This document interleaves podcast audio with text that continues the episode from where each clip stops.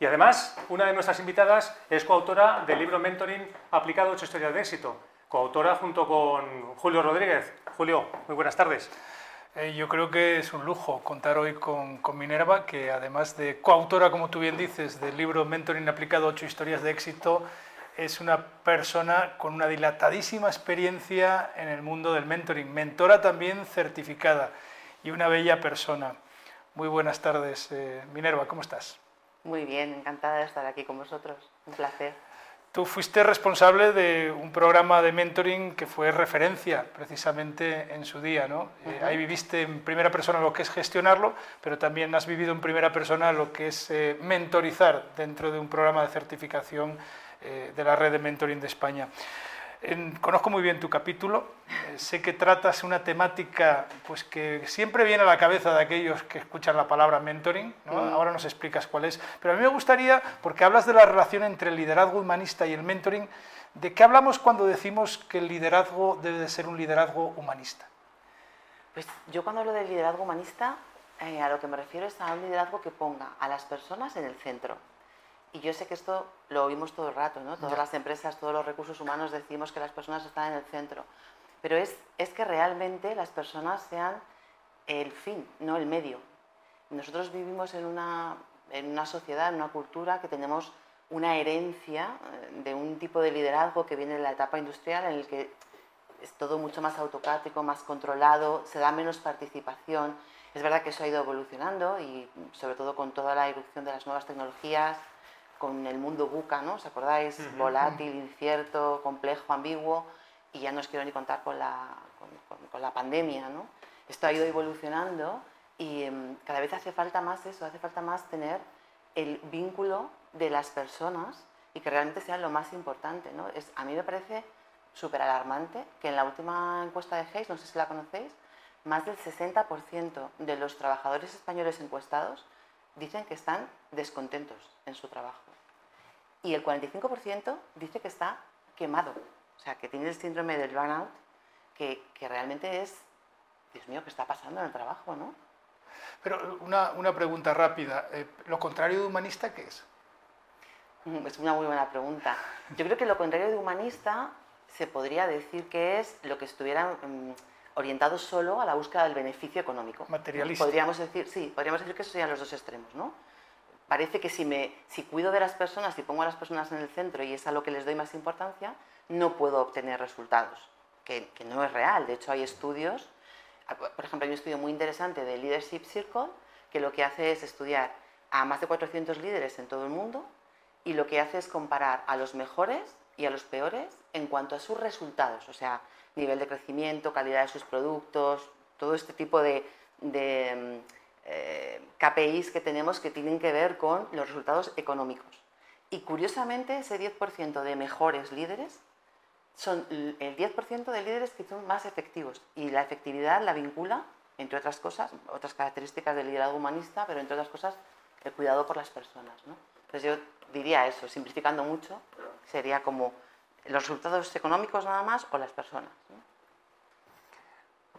¿Qué tal, Minerva? Buenas tardes. Hola. Encantado de, que estés con nosotros hoy.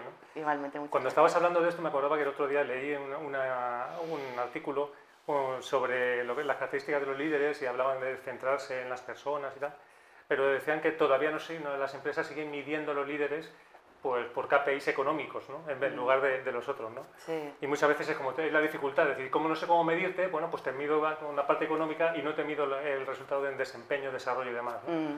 Pero para conocer un poco más este tipo de, de, de líderes, em, lo que siempre decimos, vamos a intentar tener en nuestra cabeza una idea de cómo debe ser un, un líder humanista. ¿Qué características tienen? ¿Cómo, ¿Cuáles serían? Hay muchísimas, pero yo lo resumiría como, como tres grandes bloques, ¿no? Por un lado estaría la parte que para mí es la más importante y de hecho en, todos los estudios que hay de liderazgo correlaciona directamente con, una mayor valoración de los líderes, la autenticidad, la capacidad de ser yo mismo y la valentía de mostrarme cómo soy. ¿no? Esta es muy importante. A esta no se llega sin el autoconocimiento, también básica. ¿no?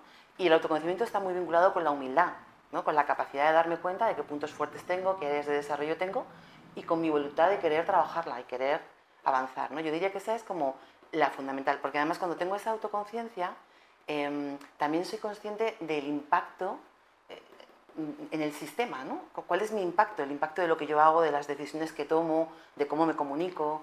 Entonces, yo diría que esa es como la fundamental.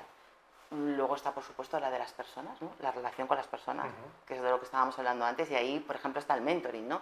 la capacidad de un líder de desarrollar a sus equipos, la capacidad de utilizar el mentoring o el coaching o otro tipo de, modelos de acompañamiento, em, las conversaciones que sean significativas, ¿no? que, que realmente el líder muestre interés por el sentido que tiene el trabajo para esa persona y las necesidades que tiene esa persona.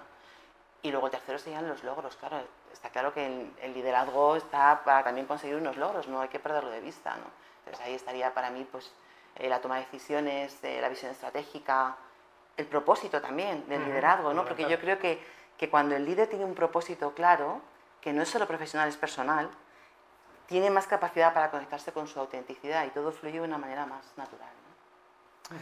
Decía Henry Ford a principios del siglo pasado que cuando tenía que contratar un par de manos, eh, al final tenía que contratar a la persona completo. Totalmente. Hombre, yo creo que han cambiado mucho las cosas, sobre todo eh, porque las personas son las que al final eh, dan pie a los resultados. antes me decías materialismo versus humanismo. sin embargo, las empresas están creadas para, para dar resultados. Yo no creo que sea un extremo opuesto a lo otro. ¿no? Lo que pasa es que muchas veces se va solo al materialismo, a lo económico, y se olvida de las personas. Bueno, no me quiero desviar del tema. Eh, ¿Cómo ayuda el mentoring al desarrollo de ese liderazgo humanista? Es decir, a que pongan valor también a las personas y no nos centremos únicamente en, esas cifras, en esos resultados. Bueno, yo es que creo que el mentoring, eh, lo que son las competencias del mentoring, ¿no? que la red de mentoring las tiene muy bien definidas, son las competencias de un buen líder humanista todo lo que tiene que ver, por ejemplo, con la parte de comunicación. Eh, la escucha, que os decía, activa, la mirada apreciativa, ¿no? el ver la grandeza en el otro y, querer contar con esa grandeza, con la participación de esa grandeza y no solo yo como líder tomar las decisiones y hacer los movimientos.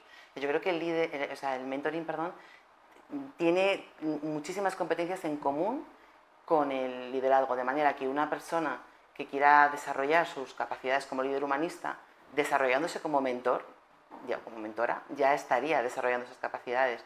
Creo que el mentoring es una buena herramienta para desarrollarlo.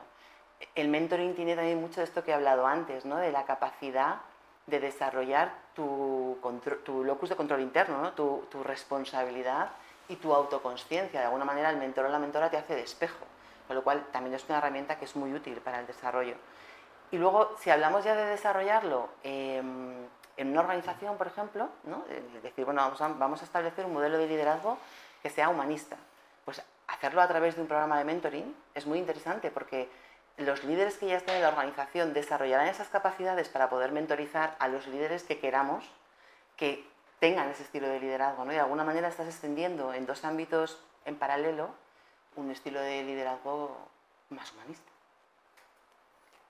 Qué bien, Minerva, me encanta porque es que está describiendo la, misión de, de Avanda, ¿no? de la empresa, con lo cual, oye, pues como esto está grabado, luego lo pongo ¿eh? y ya tengo la presentación al cliente. ¿no? Eh, y, además te iba a hacer otra pregunta que nos va a venir muy bien, porque tú antes comentabas sobre herramientas, herramientas de desarrollo.